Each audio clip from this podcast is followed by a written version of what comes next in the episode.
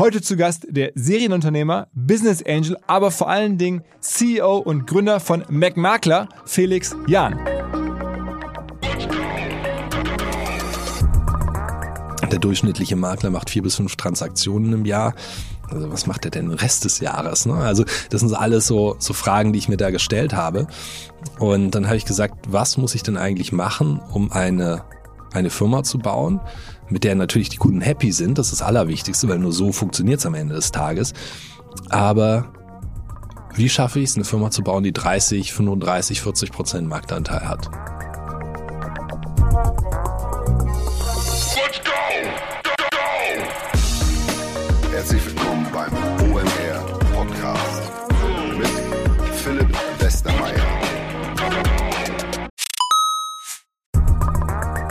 Ihr werdet euch wahrscheinlich fragen, warum unser Partner SalesViewer hier so oft im Podcast wirbt. Aber das ist relativ einfach zu erklären, denn wenn wir hier mittels Podcast Reichweite für SalesViewer erzeugen, dann besuchen natürlich auch hunderte von Menschen die Website von SalesViewer und SalesViewer kann dann mit dem eigenen Tool die Website-Besucher oder deren Firmen vor allen Dingen mit Klarnamen entschlüsseln. Also Podcast-Werbung führt zwangsläufig zu immer mehr Website-Besuchern und Website-Besucher lassen sich in Firmen Klarnamen von SalesViewer entschlüsseln und zu neuen B2B-Kunden machen. Und natürlich auch wir bei OMR sind sehr zufrieden mit SalesViewer nicht nur als Kunde, sondern auch als Partner. Wir setzen deren Tool ebenfalls ein zur eigenen B2B-Lead-Generierung und entschlüsseln damit die Website-Besucher von OMR, OMR Reviews oder anderen Tochterfirmen. Man sieht einfach, wer eure Webseiten besucht hat und wofür sich potenzielle Kunden interessiert haben. Neben uns, also OMR, setzen aber auch noch deutlich größere Firmen wie Stepstone, Avato Systems, Sport5, Talon One oder die Vodafone-Tochter Grand Centrix bereits auf SalesViewer und generieren damit täglich neue B2B-Leads.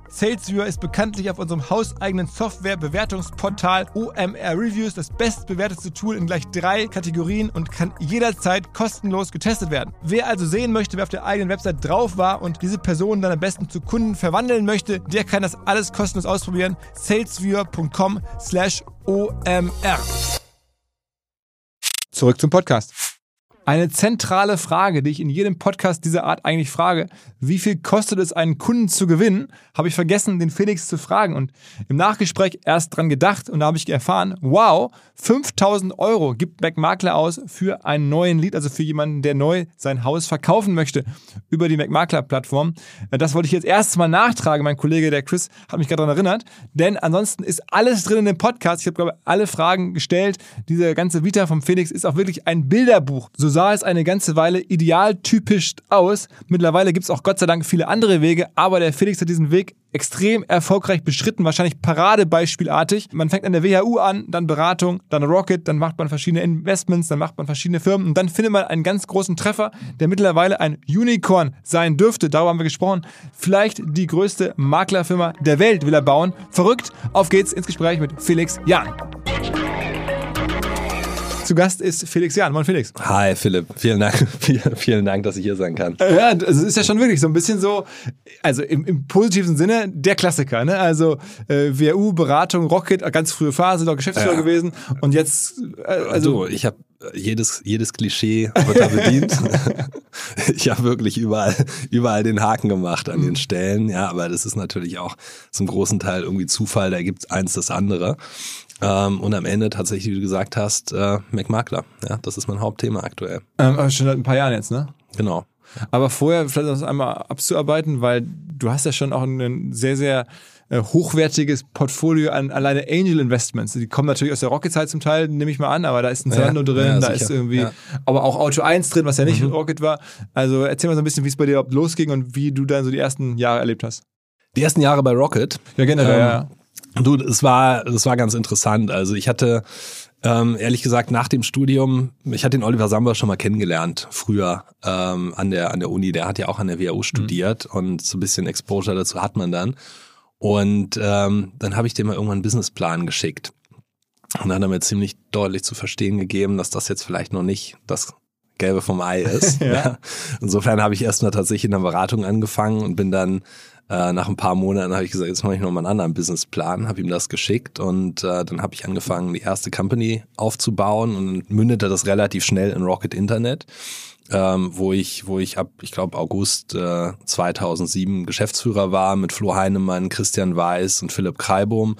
Und äh, wir haben dann so die ersten zwei Jahre uns die Themen da so ein bisschen aufgeteilt, was man was man da machen kann in diesem Inkubationsmodell. Das wäre wirklich so ein richtiger Hands-on-Inkubator am Anfang, ähm, also überhaupt nicht glamourös. Ähm, und an Börsennotierung von Rocket Internet Jahre später hätte man nie denken können, sondern wir haben wirklich sehr, sehr klein, mit einem sehr, sehr kleinen Team, äh, mit, mit extrem ambitionierten Leuten da äh, die ersten Companies aufgebaut. So, und da, daraus kamen eben zum Beispiel auch die ersten, die ersten kleinen Angel Investments, die ich damals gemacht habe. Aber hat sich dann so eine Zalando-Sache schon am Ende sehr wohlhabend gemacht, weil du so früh da ein paar Prozente bekommen hast, oder?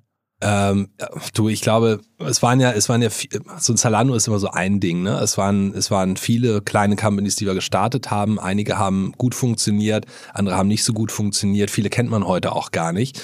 Ähm, und äh, das war damals so, dass ich hatte einen kleinen Anteil an jeder Company und Zalando.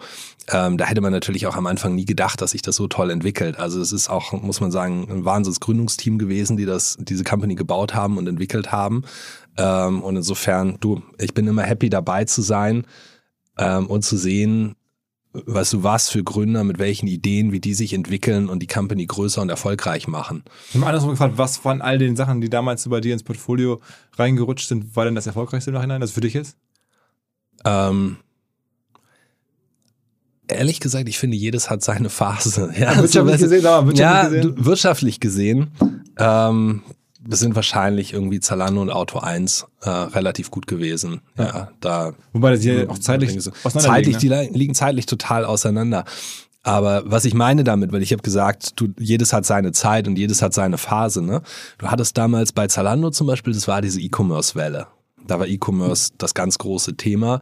Und ähm, wir hatten uns damals ja angeschaut, ähm, was sind so die größten Online-Shops für, äh, für Schuhe und Fashion? Und die waren alle ziemlich klein, ehrlich gesagt. Ähm, wenn man mal irgendwie von äh, äh, Otto und Quelle und Neckermann äh, absieht, die ja auch Fashion und, und Schuhe damals verkauft haben. Und Zalando hat es wirklich äh, ganz hervorragend gemacht, sich erstmal auf die Schuhe konzentriert, dann weitergegangen in den Fashion-Bereich, dann die Internationalisierung, dann Marketplace und so und hat dieses Thema ganz neu aufgebaut in Deutschland, so wie es vorher einfach noch nicht da war. Und äh, ein, ein Auto 1 ist, ist ein ganz anderes Thema. Ja, die haben einen extrem fragmentierten Markt konsolidiert. Ähm, der, weißt du, du hattest damals ja, also Pre-Auto 1, ähm, wenn du einen Gebrauchtwagen verkaufen wolltest, ganz viele kleine Kiesplatzhändler bist hingefahren, hat gesagt, hast gesagt, hier ist mein sieben Jahre alter Twingo und du wusstest nicht, wie du da rauskommst, ja, und ob das Geld vielleicht auf dein Konto kommt oder nicht. Und da diese Brand zu bauen und die Qualität in der gesamten Wertschöpfungskette, das ist ein Auto 1 Thema. Und das ist auch eine Phase, ja, und das ist was ganz anderes als das, was Zalando gemacht hat. Und insofern finde ich, was alles hat seine Zeit und diese Unternehmen sind völlig unterschiedlich, aber auf ihre Art extrem interessant, finde ich. Sag mal, ich versuche ein bisschen was dir zu entlocken es war ja in der frühen Phase, auch nur in der frühen Phase so, dass man als mhm. Geschäftsführungsteam oder so da, da auch Anteile bekam. Mhm. Waren das dann damals Anteile im Bereich von 0, oder 1, 2 Prozent oder so? Das waren 0, irgendwas, ja. Aber du, das waren auch immer, ähm, das war auch immer also Vorfinanzierung, ja. Also das waren, waren, äh, waren verhältnismäßig kleine Anteile und dann kam natürlich Geld rein, hast du viele, viele Finanzierungsrunden im Laufe der Jahre gemacht und auch unmittelbar natürlich Finanzierungsrunden. Ähm, insofern, das sind, das sind verhältnismäßig kleine Anteile. Was ist deine persönliche Lieblings-Olli-Anekdote? meine, meine Lieblings-Olli-Anekdote. Ein Ding, das mir immer, immer im, im Kopf ist, ehrlich gesagt, ist, da, da ruft er mich an, sagt Felix, wie ist denn die Nummer vom so und so? Also er sagt so und so, ja. Legt auf. Ich denke, ich, wer ist denn der so und so? Wen meint er denn jetzt? So, und dann kannst du deine Liste durchgehen. Wen kann er jetzt meinen? Bevor du auf die Idee kommst, wer so und so ist, ruft er an, so, jetzt brauche ich die Nummer. Ja, Olli, 30 Sekunden, komm, gib mir ein bisschen Zeit. und dann irgendwann lieferst du ihm die Nummer. Aber das zeigt. Also er hat den Namen gar nicht gesagt und du nee, er hat den Namen gar nicht gesagt. Ah, genau, du musst, du musst den Namen erraten. Und ich erinnere mich damals, ich habe mit Christian Weiß geredet, der hat ja schon länger mit Olli zusammengearbeitet und hatte mehrere Touchpoints in der Vergangenheit. Christian, wer ist, wer ist so und so? Also guck, das machst du so, da musst du gucken, wer, wer waren die letzten Leute, mit denen er geredet hat und dann findest du raus, wer so und so ist. Und okay. Dann gibst du ihm die Nummer. Also ganz, ganz skurril. Ähm, und weißt du, ich finde, das zeigt so ganz interessant diese, diese wahnsinnig Ungeduld und diese Ambition, ja. Ähm, dafür ist er auch immer bekannt gewesen, äh. du, diese, diese Ungeduld zu haben. Ähm, und ich finde auf eine ganz charmante Weise, ehrlich gesagt. Habt ihr noch Kontakt heute so ein bisschen? Du, ich habe irgendwie einmal im Jahr rede ich, rede ich mit dem Olli, ja, irgendein, irgendein Schnittpunkt, man trifft sich irgendwo. Aber die Sambas sind ja auch drei Brüder, muss ja. man ja auch sagen, ja, ja, ja, Und die, die sind natürlich auch unterschiedlich und äh, machen unterschiedliche Themen. Ich persönlich hatte damals äh, viel mehr mit Alexander Samba zu tun, ähm, der äh, äh, der sich auch intensiv engagiert hat bei Zalando. Ähm, und der hat sich auch um Home 24 damals gekümmert von, von Rocket Seite. Das war dann deine, dann hm. deine richtige Gründung aus der damaligen Zeit. Du bist ja aus der Geschäftsführung raus bei Rocket Exakt, hast genau. dann sozusagen operativ ja. Home 24 angeschoben damals. Ja, genau, ganz richtig. Also war hieß also, anders damals. Ne? Ja, es hieß, hieß anders, ganz richtig. Also das war damals, ich habe mit, mit Philipp Kreibohm, wie gesagt, der war auch Geschäftsführer bei Rocket Internet und wir haben dann gesagt, komm, äh, wir wollen auch was im Bereich E-Commerce machen. Wir haben uns unterschiedliche Verticals angeguckt und haben äh, haben Home24 damals aus Ausgründung von Rocket gemacht, auch mit dem Verständnis, dass dass Rocket höchstwahrscheinlich ein paar Monate später investieren wird. Das ist dann ja auch so gekommen. Und die Firma hieß initial FP Commerce. Ja, das war FP, FP für Felix und, und Philipp. Also ganz, ganz lustig. Kein, kein, kein, ganz, kein ganz starker Name äh, für, für eine große Marke. Aber ähm, das haben wir gemacht und wir haben drei Verticals getestet damals, ähm, um zu sehen, was funktioniert am besten. Ja? Und das erste war äh, ähm, der Wein-Online-Handel. Ähm, und man muss sich das so vorstellen, Wein-Online-Handel war damit, also 2009, das war noch kein großes Thema. Ja, da war nicht viel Wettbewerb, da gab es nicht viele. Haben einen Vertrag mit einem Großhändler gemacht, haben versucht, Weine online zu verkaufen. Das zweite Thema war ähm, Kindermöbel und Kinderaccessoires und da haben wir mit dem ersten Produkt gestartet, mit dem typischerweise dieser Lifecycle äh, beginnt, ja, für die, für die Eltern. Die machen sich ganz früh Gedanken um die Kinderwagen, kurioserweise. Alles andere kommt danach. Und gesagt, dann verkaufen wir Kinderwagen online. Und das dritte war, ähm, war Einrichtungsgegenstände. Und dann haben wir gesagt, dann nehmen wir was, was Kleines und in eine Kiste passt. Das sind Lampen. Also haben wir mit Lampen angefangen. Und dann haben wir diese drei verschiedenen Verticals für neun Monate, zwölf Monate gegeneinander laufen lassen und haben uns angeschaut, was funktioniert am besten, was hat auch am meisten Potenzial, was, was fragen die Kunden nach. Ähm, und äh, da hat ehrlich gesagt das Thema Einrichtungsgegenstände und Möbel klar gewonnen. Ähm, und dann haben wir uns darauf konzentriert, haben die anderen Sachen dicht gemacht und haben äh, das Thema dann in Home24 umbenannt und gewandelt und tatsächlich neben diesen Lampen, die wir hatten, auch echte Möbel ins Portfolio mit aufgenommen. Aber dann bist du trotzdem nach einer Weile da raus. Ja, das war, ich war fünf Jahre drin. Ähm, fünf Jahre haben Philipp und ich das gemeinsam geleitet, ähm, Home24, und ich bin nach fünf Jahren raus, das ist richtig. Das war Anfang 2014. Schon äh, vor oder nach dem IPO? Nee, das war vor dem IPO, mhm. genau, ja, absolut. Also, ähm, für mich war einfach die Frage, ich war jung, ich, ich wollte auch nochmal was Neues machen. Ähm, und das Thema Möbel da hatte ich einfach sehr, sehr viele Themen schon gesehen, ähm, habe das äh, irgendwie, wir, wir haben, also das war wahnsinnig kompliziert und interessant, was wir gemacht haben. Ne? Du fängst ja an, ähm, wenn du, wenn du Möbel machst, die kannst du ja nicht so einfach verschicken. Ich hatte vorhin gesagt, die Lampe, ähm, die packst du in eine Kiste und verschickst die mit DHL. Relativ einfach. Wenn du jetzt anfängst, einen Kleiderschrank äh, zu verschicken, dann besteht der aus zwölf Packstücken und auf dem Weg zum Kunden geht ein Packstück verloren. So, und dann sagt der Kunde, mir fehlt ein Packstück. Dann sagst welches denn? Ja, der Boden. Dann stellst du fest, okay, das ist vom Hersteller nicht so nummeriert, dass wir dem jetzt ein Packstück schicken können.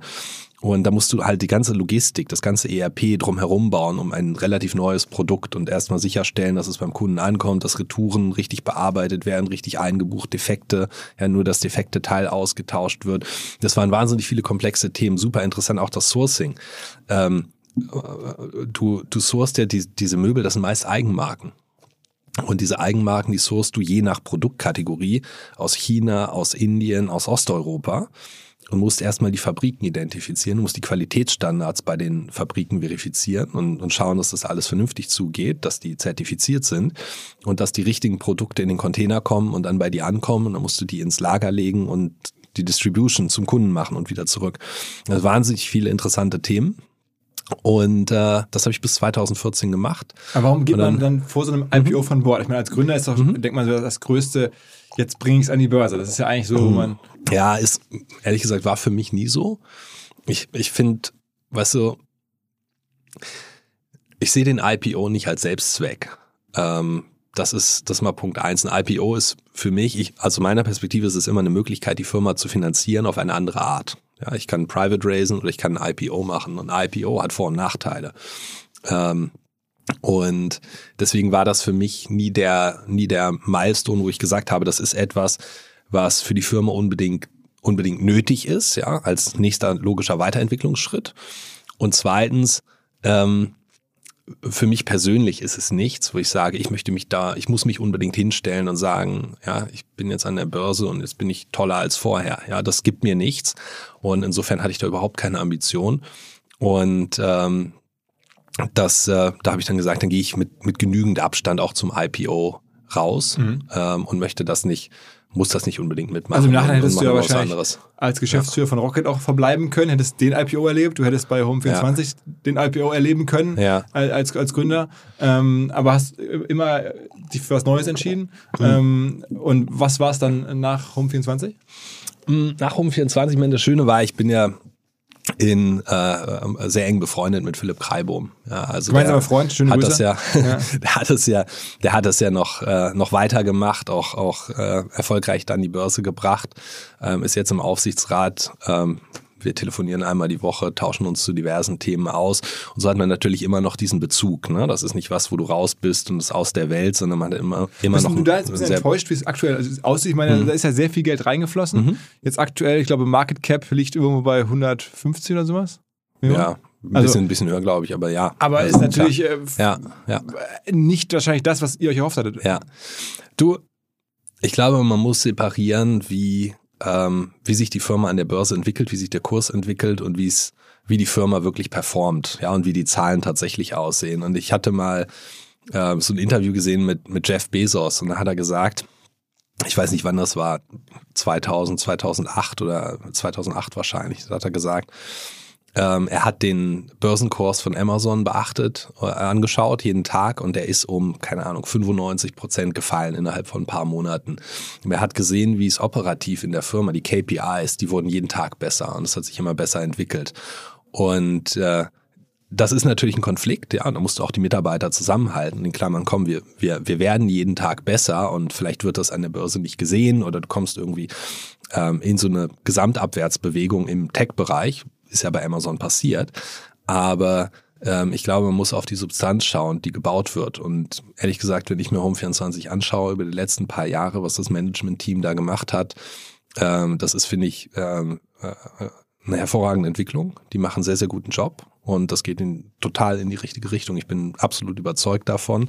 Und natürlich bin ich enttäuscht, dass das im Kapitalmarkt nicht gewertschätzt wird, aber irgendwann wird es gewertschätzt. Da mache ich mir gar keine Sorgen. Und muss man sich Sorgen machen, generell bei solchen Firmen, wenn die an die Börse gehen und aber noch Kapital benötigen, aber ein geringes Market Cap haben, dann können sie auch nicht so viel raisen, weil, ne, wie Mhm. Klar, du, völlig du müsstest klar. ja Anteile Ja, abgeben, hast ja, aber gar nicht absolut. sozusagen so viel, so viel Market Cap, das heißt, so viel Cash kannst du gar nicht reinholen, verbrennst aber welches, dann bist du ja in so einer, so einer Teufelskreis, weil du brauchst eigentlich neues Cash, kommst Ja. da aber nicht ran Ja, ja. und hast dann Burn, dann musst du den Burn irgendwie runterfahren, dann Genau. geht das Wachstum weg. Ähm, ist das so eine Situation, wo man sagt, das ist aber auch ziemlich ungünstig, einfach jetzt von der Gesamtthematik, die das äh, Ja, du, also ehrlich gesagt, das ist in Bezug auf, in Bezug auf, auf Home24 nicht, ja, weil die das ja gedreht haben. Also die, die machen ja Geld und die invest, also ich glaube, die können ihre Investitionen dann auch ganz gut steuern. Jedenfalls haben die das Thema nicht ähm, und müssen kein weiteres Geld raisen. Ähm, insofern mache ich mir da auch gar keine Sorgen. Aber natürlich, was du immer im Tech-Bereich hast und ganz, ganz stark in den USA ist, dass du Firmen an der Börse hast, die defizitär sind. Und dann passiert genau das, was du sagst. Der die Market Cap geht runter, die müssen weiteres Geld raisen und das wird dann eben verhältnismäßig schwierig. Ähm, und das ist genau das, was wir aktuell sehen. Und das ist getrieben durch irgendwie die Leitzinsentwicklung in den USA, ja, wo wir wissen, äh, der Zins geht hoch, ja, du hast die Inflation, dadurch einen Druck äh, in, in Europa, in Deutschland. Dadurch hast du eben auch einen Druck auf die, äh, auf die Zinsen, ähm, dass die steigen werden. Und äh, dann hast du natürlich andere Faktoren wie den Krieg in der Ukraine, der, der Unsicherheit schafft. Ähm, insofern ist das generell kein kein gutes Umfeld für, für unprofitable Tech am Kapitalmarkt.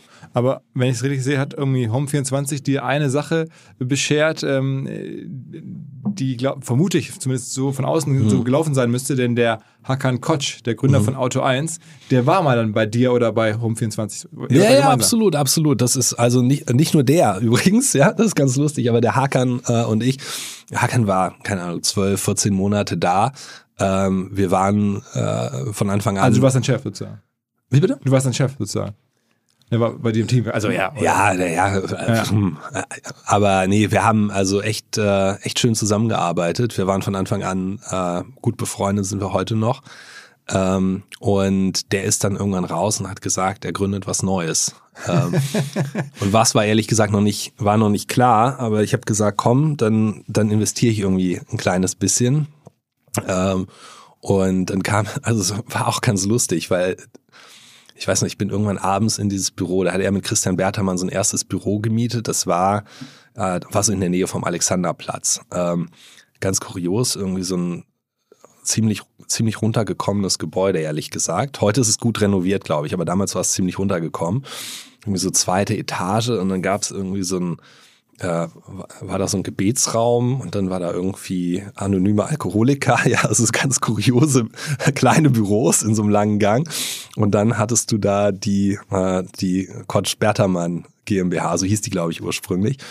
Und dann bin ich da rein und da saßen Christian und Hakan an so zwei Tischen gegenüber, äh, zwei Stühle, zwei Rechner und haben gesagt, sie überlegen über dieses Autoding. Und habe ich gesagt, cool, bin ich dabei äh, weil, und, und ich meine, das ist das ganz Wesentliches, ne? wenn du so eine Firma anschaust in der ganz frühen Phase, ähm, da ist halt noch keine Substanz an irgendwie Produkt oder Technologie, äh, sondern da geht es um die Leute, die das machen. Und da, da gibt es nichts Besseres als so ein Hakan, den ich, äh, mit dem ich da über ein Jahr super eng zusammengearbeitet habe. Ähm, und wo ich genau wusste, was der kann und was der für ein Feuer hat und was der für Ideen hat. Und den Christian hatte ich auch schon kennengelernt in der Zeit. Und da hat man natürlich ein, ein sehr, sehr gutes Gefühl und sehr gutes Verständnis.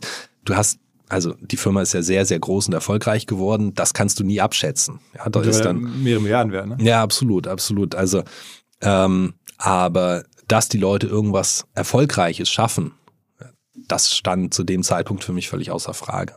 Und übrigens, ich hatte eben gesagt, nicht nur der, ähm, auch der Patrick André, ähm, der Home to Go, Home to Go äh, letztes Jahr an die Börse gebracht hat, der war auch bei, bei Home24. Und du warst äh, auch wieder dabei. Als, als ja, genau, genau. Also da habe ich auch gleich am Anfang ich gesagt, Patrick, du hat er gesagt, er geht, habe ich gesagt, also dann bin ich dabei.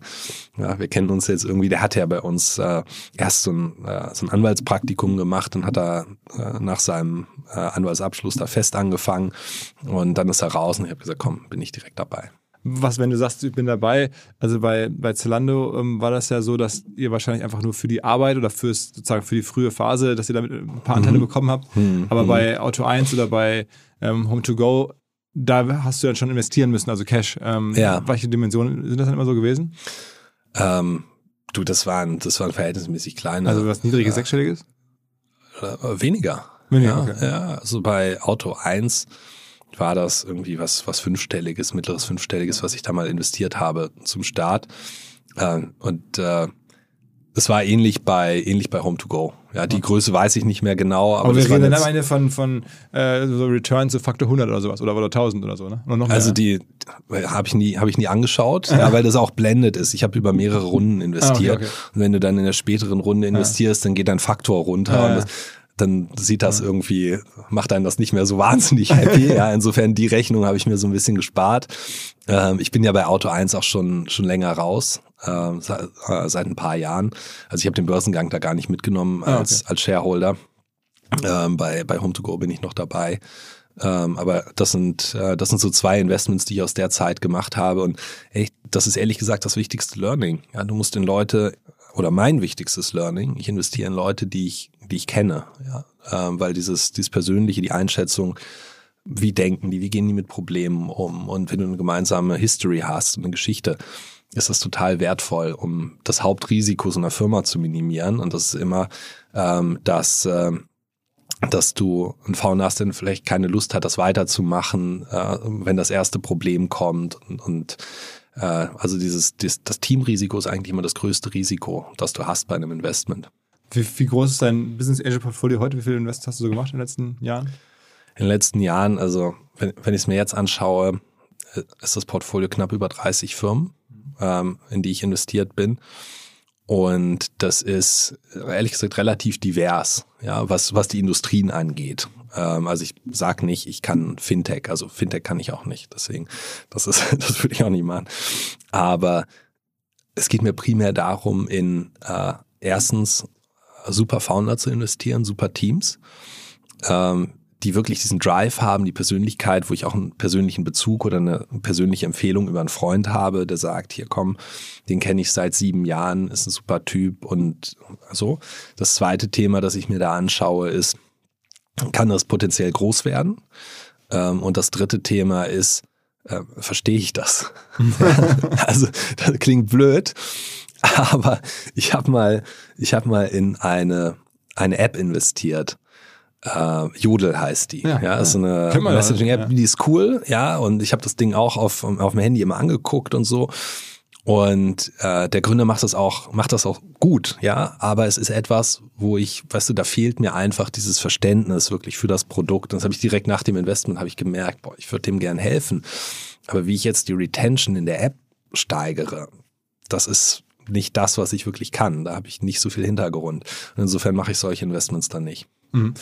Ähm, erzähl mal weiter, dass wir zu Mac Makler kommen, deinem heutigen Ding. Also du bist ähm, dann bei Home24 raus, hast diese mhm. ne, verschiedenen Sachen nebenher gemacht. Ähm, und wie war das dann der nächste Schritt? War dann der nächste richtig große operative Schritt bei Mac Makler?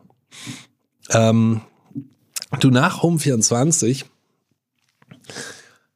ähm, habe ich erstmal gesagt, ich, ich wollte mich erstmal so ein bisschen auf Investments konzentrieren und mir die Sachen ein bisschen anschauen, habe aber relativ schnell gemerkt, also innerhalb von, von ein paar Wochen, dass, dass das kein Thema ist, ähm, das mich jetzt so Vollzeit beschäftigt und habe relativ schnell angefangen, mir neue Themen anzuschauen.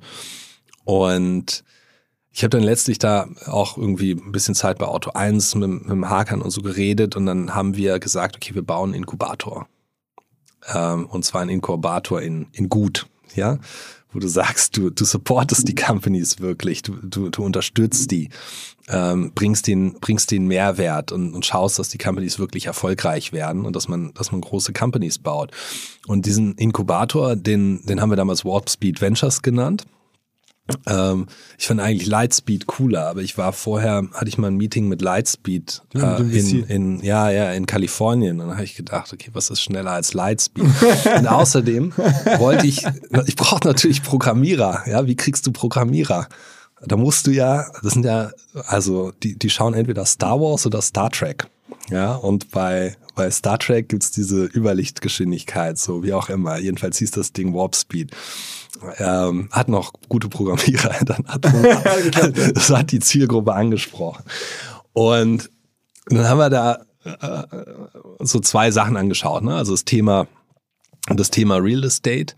Ähm, super interessant, äh, dass damals äh, gab es ein bisschen Entwicklung in den USA, wo man gesagt hat, okay, und auch der Markt, ne? Also das war, war relativ obvious, weil du gesehen hast, im deutschen Markt, der ist ultra fragmentiert im Bereich Real Estate größte Player hat vier Prozent Marktanteil. Eigentlich sind das irgendwie viele lokale kleine Franchises.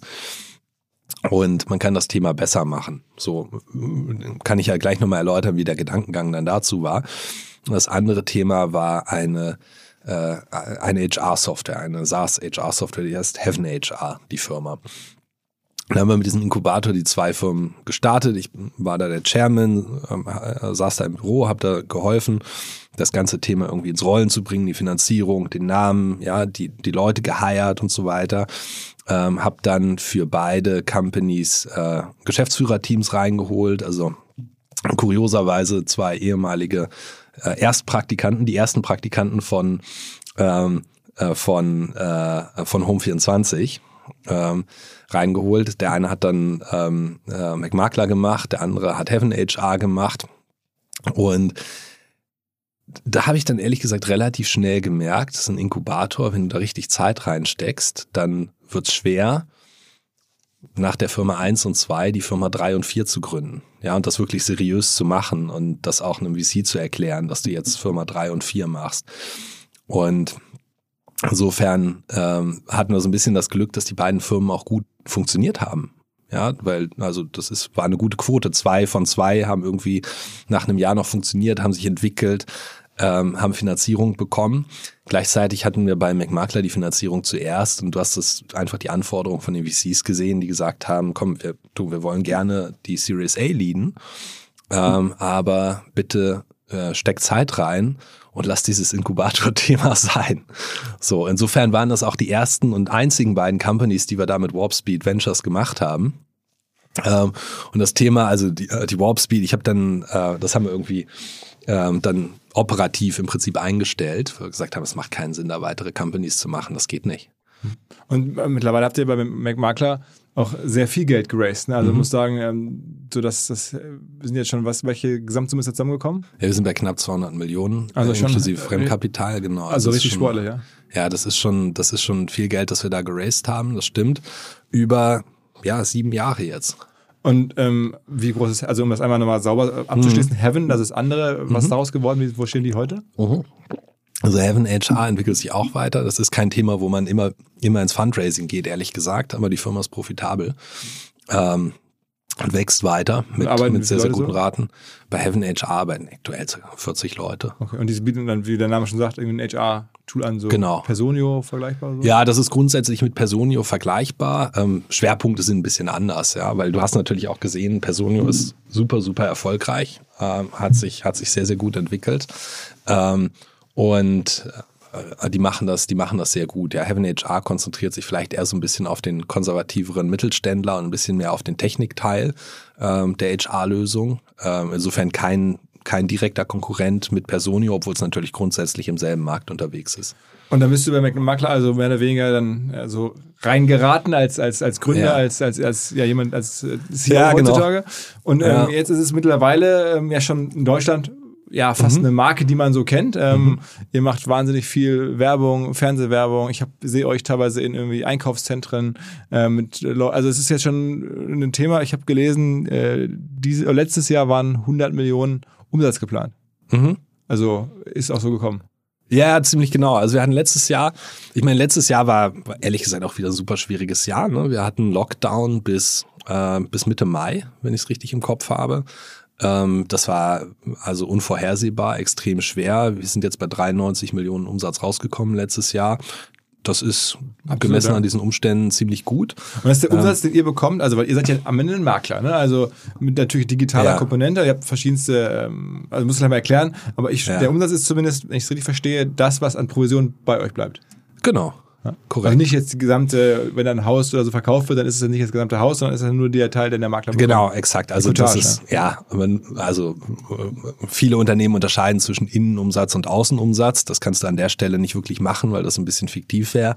Aber das, man würde dann sagen, das ist der Innenumsatz in dem Sinne. Und der Blick war einfach damals, dieser Markt, den kann man konsolidieren. Es gibt so viele kleine Makler, ja. alle irgendwie namenlos zum Teil, nur regional tätig. Jetzt können wir da ein nationales Schlachtschiff bauen. Absolut. Ich meine, du, du, das ist eigentlich Schritt zwei, ja. Ich meine, das ist halt einfach so blöd. Es, es war jetzt nicht so, dass meine Oma ihr Haus verkaufen wollte und ich habe gedacht, Mensch, da muss man was machen. Ja, also die Geschichte kann ich dir nicht erzählen, weil die gab's nicht. Aber das, das hatten ja alle anderen. Ja. so.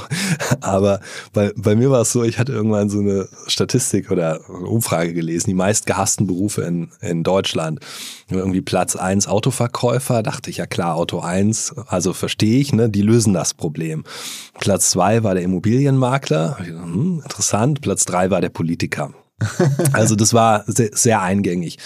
Und weißt du, das habe ich irgendwie so ein bisschen mit mir rumgetragen und dachte, also ich hatte auch persönliche Erfahrung mit Immobilienmaklern und ähm, wenn du da mit ein paar Leuten sprichst, da wirst du ganz wenige Leute finden im Markt, die sagen, ich hatte eine super Erfahrung, das war ganz toll, egal ob jetzt Käufer oder Verkäufer. Und da habe ich gesagt, wieso hast du so einen Markt, wo das Common Knowledge im Markt ist, ähm, dass die Leute einfach ähm, dass, dass die Wahrnehmung der Menschen ja äh, ganz häufig ist, dass äh, Immobilienmakler faul und inkompetent sind. Und wie kann man das besser machen? Ähm, warum sind wir in einem Markt, der sich strukturell nicht geändert hat gegenüber vor 50 Jahren? Da wird keine Technologie eingesetzt, ja, du hast viele kleine Läden. Und was müsste man eigentlich machen, um das besser zu machen? So, und das ist so ein, so ein Reifungsprozess. Da habe ich mir irgendwann ein Blatt Papier genommen und habe so ein bisschen die Sachen auf, untereinander geschrieben. Und dann kommst du eben auf diese Punkte, okay, der größte hat vier Prozent Marktanteil, aber eigentlich sind das irgendwie zwei Dutzend Franchises. Das heißt, er ist viel, viel kleiner. Und die Franchises sind, äh, sind alle lokal geführt. Die koordinieren nichts, ja. Da hast du, das eine ist gut, das andere ist schlecht. Mit einem sind die Kunden zufrieden, mit dem anderen nicht. Also alles sehr, sehr divers. Ähm, keine Technologie, keine Effizienz drin. Der durchschnittliche Makler macht vier bis fünf Transaktionen im Jahr. Also was macht er denn den Rest des Jahres? Ne? Also das sind so alles so, so Fragen, die ich mir da gestellt habe. Und dann habe ich gesagt, was muss ich denn eigentlich machen, um eine eine Firma zu bauen, mit der natürlich die Kunden happy sind. Das ist das Allerwichtigste, weil nur so funktioniert es am Ende des Tages. Aber wie schaffe ich es, eine Firma zu bauen, die 30, 35, 40 Prozent Marktanteil hat? Was müsste die tun? So auf dem weißen Blatt Papier. Und da waren für mich ein paar Punkte wesentlich. Und der erste Punkt war, du musst eine starke Marke aufbauen. Und äh, das ist was, da haben wir uns jetzt über sieben Jahre ganz gut entwickelt. Du hast es ja gerade gesagt, wir machen, wir machen Werbung. Der Name ist auch sehr eingängig. Ja. Das ist ähm, schon ein bisschen auch von McDonalds. So eigentlich, Mac von, eigentlich von McKinsey. okay, ja, okay, okay, ja. Aber ich hatte schon viele Diskussionen von, mit Leuten von McKinsey, die gesagt haben, ihr seid ja wie McDonalds. Und dann habe ich denen gesagt, ja, eigentlich wie McKinsey. das ist eine geile Antwort. Tödlich, tödlich beleidigt. ja, ist nee, nee. McKinsey ist, McKinsey ist anders. Ähm, so, aber wie auch immer, der Name ist eingängig, der Name ist so cool. Wenn du ihn einmal gehört hast, vergisst du ihn eigentlich ja, nicht. Ja. Das, das ist das Schöne daran. Ähm, und deswegen ist, also die Marke ist sehr wichtig. Und das nächste Thema ist, du brauchst halt ein, äh, ich nenne das bei uns die Factory, ja, wo du den Kunden, ob das jetzt ein Käufer oder ein Verkäufer ist oder auch der Makler als Nutzer oder unsere zentralen Teams, wo du die Arbeit über Technologie und Aufteilung der Arbeit so effizient organisierst, dass am Ende die Makler viel produktiver sind und die Kunden viel happier und qualitativ viel hochwertiger bedient werden. Ja, mit schnellerem Kontakt, mit Analysen, mit, mit Daten ähm, und einfach das Gefühl haben, sich verdammt gut äh, aufgehoben zu fühlen. Aber es ist also keine Technologiefirma, die eigene Technologie baut, sondern eine Firma, die Technologie bestehende sehr, sehr clever einsetzt, um dadurch sozusagen effizienter zu werden. Ja, wir, wir haben es alles selber gebaut.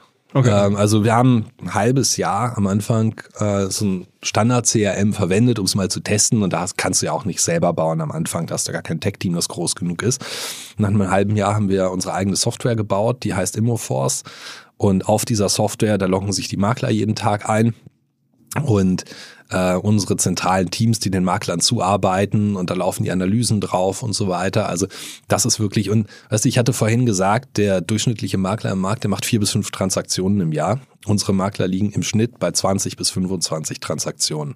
Ja, und das ist wirklich ein Riesenunterschied. Das ist nicht 20 Prozent besser, sondern das ist eben das, was uns ausmacht. Und das schaffst du nur über eine völlig andere Firmenstruktur und den Einsatz von Technologie und eine ganz andere Art der Führung. dazu, ja. dass ihr auch sehr vertriebsorientiert seid, also vom ganzen ja. Style her, dass da so Monitore hängen, äh, mhm. äh, wo dann wirklich die Vertriebsleistung sozusagen allen transparent gemacht wird. Mhm. Und also da ähm, ja. Ist ja. es auch so? Also ist, würdest du auch sagen, ja, es ist unsere Kultur, wir wollen so sein, also sehr vertrieblich, ist ein Sport, viele haben da auch richtig Spaß dran. Ja, also äh, ich würde sagen datenorientiert, ähm, weil sich das tatsächlich, also diese Monitore, die haben wir und da, da haben wir recht, recht viele Monitore an den Wänden hängen.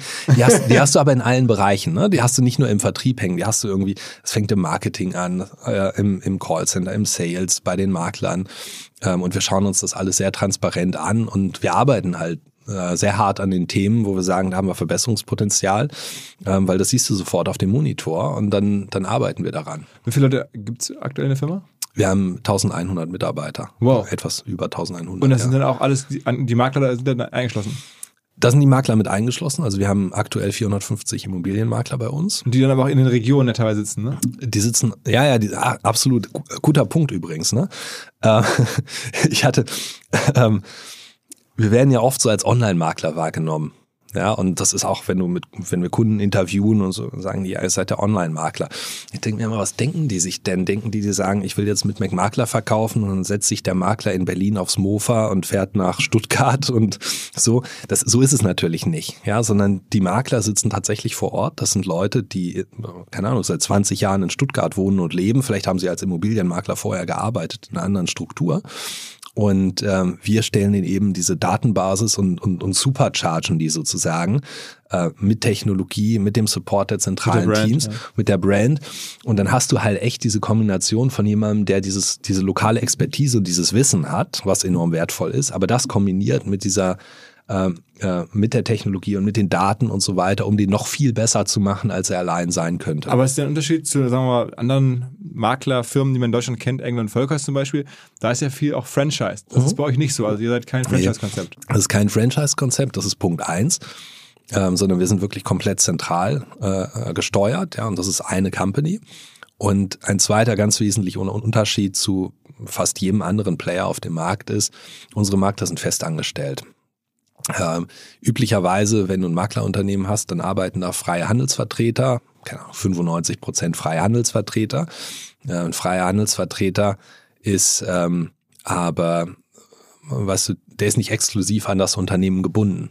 Der macht Montag, Dienstag das und Mittwoch, Donnerstag, Freitag ist er freier Handelsvertreter für das Maklerunternehmen.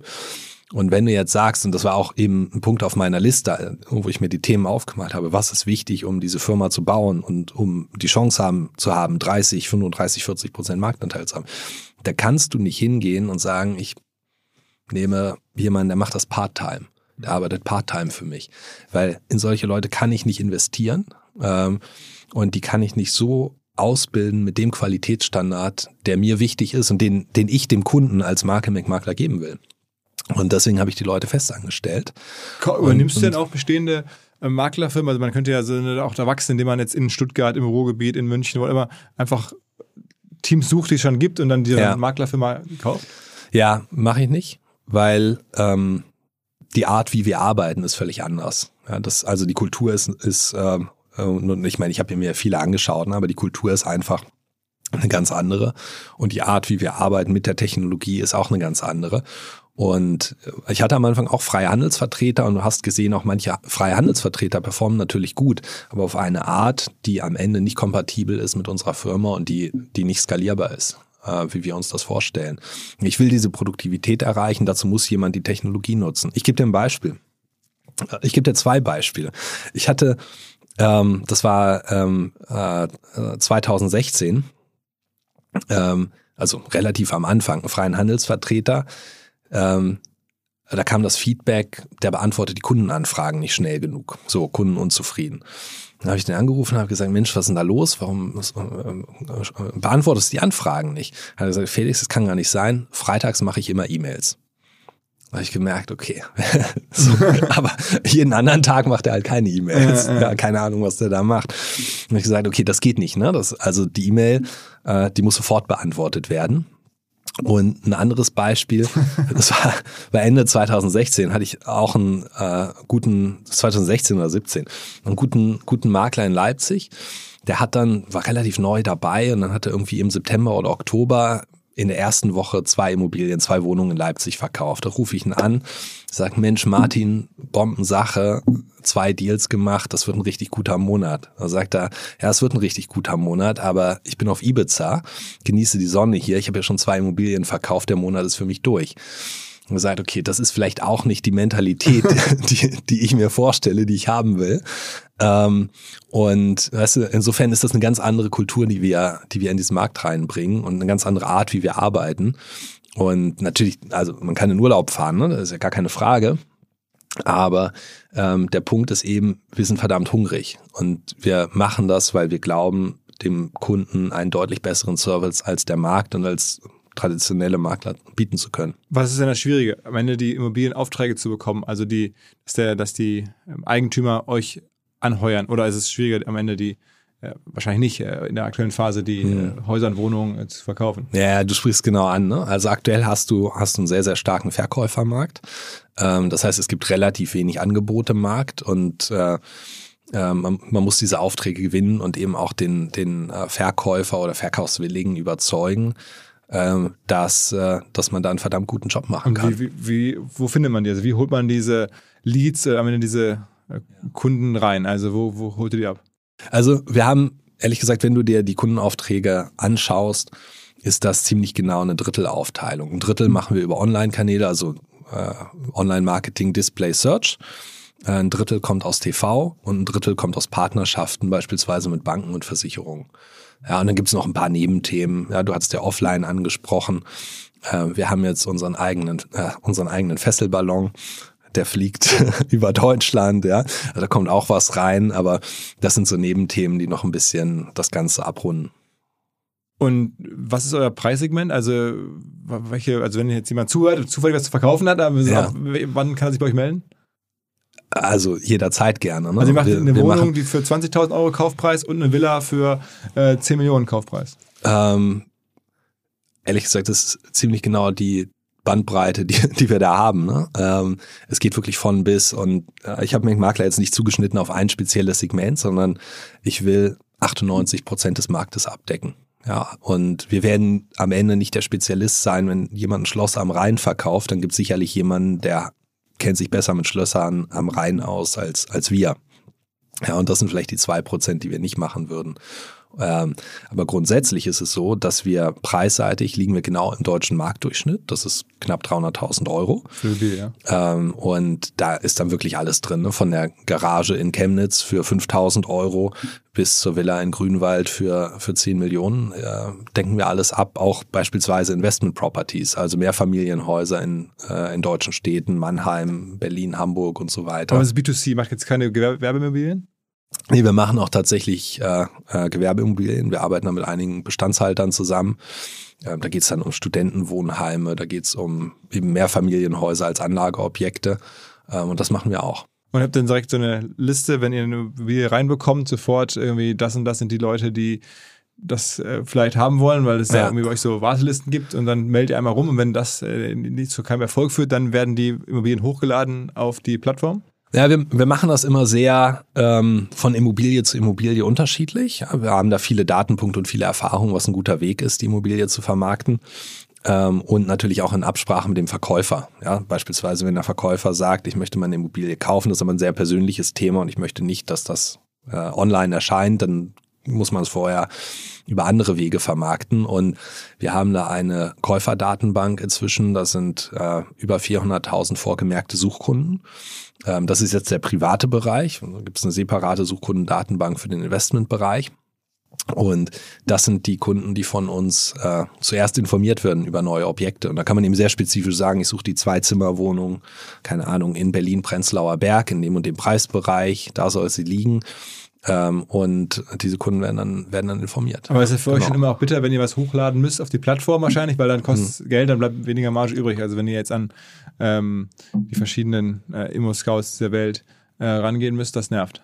Pff, nee, pff, äh, ehrlich, ehrlich gesagt nicht. Ich meine, Immo-Scout, ähm, ähm, weißt du, Immo-Scout ist ein Partner von uns. Wir haben, wir haben jetzt gerade vor, war es, vor zwei Wochen eine langfristige Kooperationsvereinbarung mit denen äh, abgeschlossen ähm, und freuen uns da auf die nächsten Jahre der Partnerschaft. Insofern äh, ist das ist das nichts, was was ja worüber uns worüber wir uns ärgern.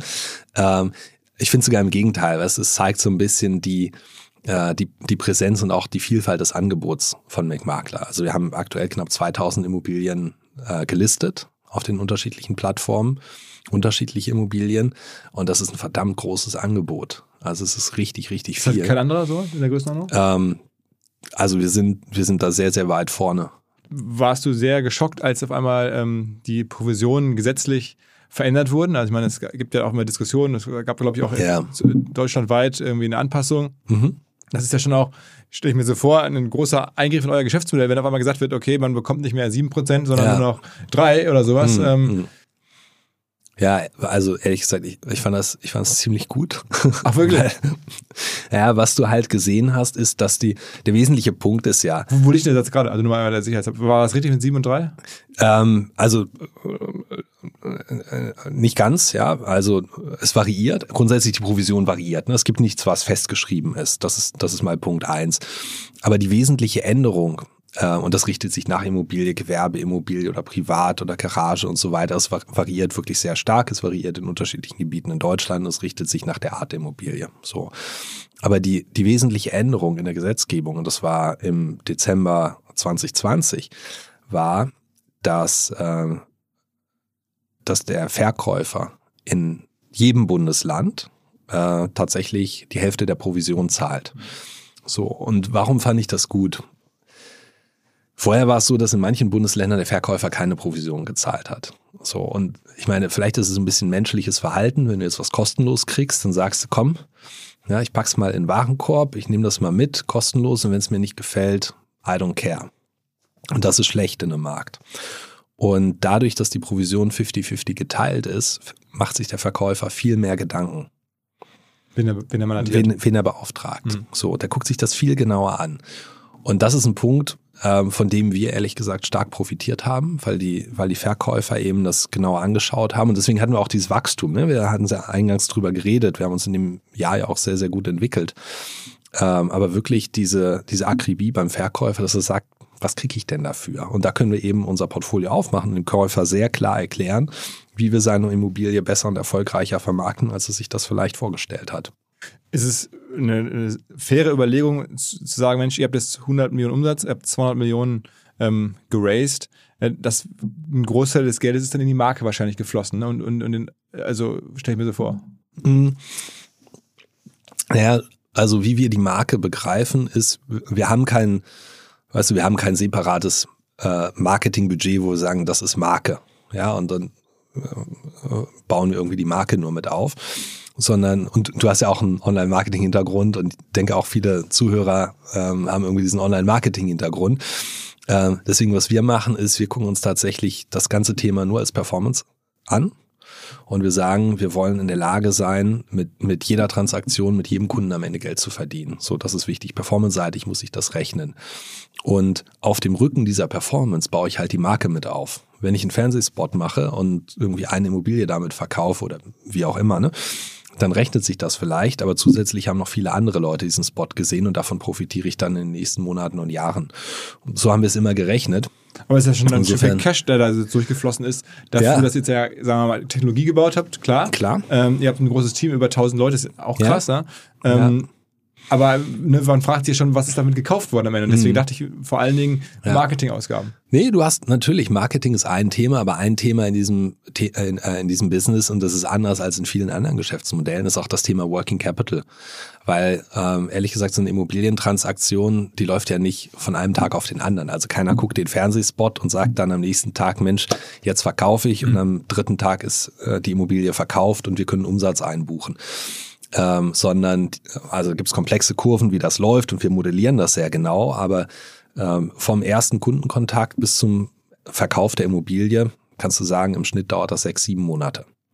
So, das hast du in relativ wenigen das heißt, du musst dir das Geschäften. Marketing vorfinanzieren. Bis genau, du finanzierst das vor. Wir geben heute unser Geld in Marketing aus und wir wissen, das, was wir heute ausgeben, das führt im Schnitt ja irgendwie in sechs, sieben Monaten tatsächlich zu Umsatz. Ähm, das heißt, da ist wahnsinnig viel Vorfinanzierung bei, bei uns. Mhm. Ja, und das ist auch ehrlich gesagt so ein Thema, ne, wenn wir ähm, wenn wir über das, ähm, das äh, äh, Geld reden. Wir haben ja zum Beispiel Fremdkapitallinien, die genau dafür gemacht sind. Die habe ich jetzt in die Summe äh, mit eingerechnet, die ich dir eben genannt habe. Aber die sind genau dafür gemacht, um das also, also ihr könnt das auch, obwohl der Abstand zwischen ersten Touchpoint mit dem Kunden bis hin zu der Kunde wird, äh, der, oder der, der Kunde wird wirklich zum aktiven Kunden. Mhm. Ähm, da liegen ja dann Monate dazwischen. Könnt ihr das einigermaßen ähm, modellieren und auch noch tracken und sagen, okay, also das ne, ist ja nicht wie bei Zalando, man sagt, okay, Fernsehwerbung und da ist der Schuh rausgegangen, ja. ähm, sondern das ist, du sagst ja gerade, da liegen Monate dazwischen. Ja. Also wie macht man das? Ja, äh, du, das ist ehrlich gesagt, wenn du das, wenn du es aufbaust und du fängst ja klein an und ähm, du musst Du musst an verschiedenen Stellen Datenpunkte setzen. Also wir haben uns angeguckt, ähm, ähm, wie viele Kundenleads haben wir, wenn wir beispielsweise eine Fernsehwerbung machen, wie viele Kundenleads kommen dabei raus während des mhm. TV-Spots. So, dann guckst du, wie viele dieser Kunden äh, erreichen wir am Telefon, wie viele der Kunden machen einen Termin mit uns vor Ort, wie viele Kunden sagen vor Ort oder wie viele Kunden nehmen überhaupt den Termin wahr. Ja, wie viele Kunden sagen dann vor Ort dem Makler, bitte vermarkte meine Immobilie? Wie viele Immobilien davon gehen dann tatsächlich live? Ähm, und wie viele Immobilien verkaufen wir am Ende des Tages? Das sind verschiedene Touchpoints über die gesamte Wertschöpfungskette. Und da haben wir Forecasts für jeden einzelnen Touchpoint. Am Ende ist das ein Kohortenspiel. Ja, wenn ich heute 1000 Kunden über Marketing ranhole, ähm, die, äh, die sagen, bitte ruf mich an, ja, auf der Website das Formular ausfüllen und sagen, bitte ruf mich an, dann können wir sehr genau forecasten, zu welchen Zeitpunkten diese Leute am Ende des Tages mit welcher Wahrscheinlichkeit in welchem Schritt sind. Und das kannst du nur von ganz kleiner Skala anfangen, weil es gibt natürlich zwei, äh, äh zwei Risiken. Ja, du sagst am Ende, Mensch, das läuft ja bombig. Ich gebe einfach ganz viel Marketing aus und dann merkst du am Ende, läuft doch nicht so bombig und dann, dann wird es ganz schnell traurig. Und äh, die Möglichkeit zwei ist, du sagst, hm, läuft so so und dann merkst du zwölf Monate später, ich bin nicht hart genug am Wind gesegelt. Ähm, es funktioniert tatsächlich viel besser, als ich erwartet hatte. Und hab, ich habe zu wenig äh, Geld im Marketing investiert und bin nicht so schnell gewachsen. Und da diesen Mittelweg zu finden zwischen den beiden Punkten, das ist letztendlich die Kunst. Aber da brauchst du wahnsinnig gute Datentransparenz und gutes Forecasting und das wird natürlich immer elaborierter. Also wir schauen uns das. Aber ihr richtet euch mit dem Marketing schon vor allen Dingen an die Verkäufer. Das ist irgendwie schon. Ja, ja, das ist das ist der, der, der ganz Kunde große Teil. für euch. Ja? Der, äh, ja. der andere ist auch ein Kunde, also der, der Hauskäufer. Aber natürlich, ja, aber guck mal, da ist es dann so, das Marketing an den, äh, an den potenziellen Kauf, Käufer oder Kaufinteressenten, das geht halt über unsere Suchkundendatenbank. Das geht dann über die Classifieds. Und mhm. auch ehrlich gesagt, wenn ein. Ist nicht so äh, teuer, vor allem, ja. Ja, aber wenn ein, wenn ein McMakler TV-Spot läuft, dann kommen auch Kaufinteressenten. Ja, sagen auch, okay, die haben Immobilien und dann kommen auch die Kaufinteressenten zu uns auf die Seite. Ähm, wer hat das alles finanziert bislang? Finanziert, wir haben, wir haben eine ganze Reihe Investoren äh, an Bord. Also die, äh, die letzte Finanzierungsrunde war Bailey Gifford. Ist ein auch die auch HelloFresh gemacht Crossover. haben. Eigentlich konservativer die sind, die sind konservativ, die machen Late-Stage-Finanzierung, äh, Pre-IPO, Post-IPO-Finanzierung, äh, haben sehr guten Ruf im Markt. Ähm, und äh, der Co-Lead in der Runde war Warburg Pinkus, die schon ein Jahr vorher äh, die Finanzierungsrunde geleadet haben bei uns. Und das sind so, also Warburg Pinkus ist ein Private Equity und äh, Bailey Gifford ist ein Crossover Long-Only Investor. Und das sind so wirklich diese. Schon Blue Chip so. Ja, also ich finde ich finde die sehr cool. Ich war sehr happy, dass das geklappt hat mit, äh, mit beiden. Ähm, es sind auch beides ganz tolle Teams, mit denen man super arbeiten kann, ehrlich gesagt. Was für mich wahnsinnig wichtig ist, weil am Ende der irgendwie der Brandname ist ein Thema, ja, das ist alles schön.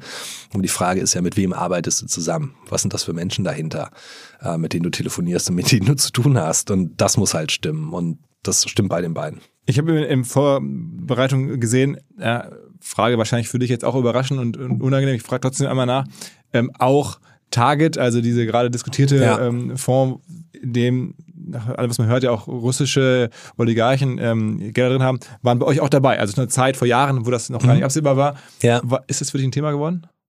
Du, das ist natürlich ein Thema, ähm, das ich, das ich sehr präsent im Kopf habe. Ja, gar keine Frage. Ähm, also Target Global hat bei uns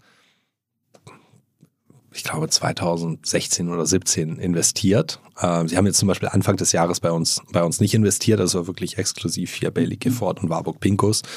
Ähm, haben auch einen verhältnismäßig kleinen Anteil an unserer Firma, aber ähm, äh, ich habe da auch mit, mit Target Global über das Thema geredet. Ja, das ist äh, das ist ganz klar. Ähm, und äh, mein Verständnis, und das ist jetzt, äh, weiß ich nicht, neun Tage alt oder so, ist, dass äh, äh Target Global sich da auch stark positioniert hat, gesagt, erstens, äh, keine unserer LPs, also Investoren, äh, sind auf der Sanktionsliste. Und sollte einer unserer Investoren auf die Sanktionsliste kommen, dann wird dieser Investor von anderen Target LPs rausgekauft.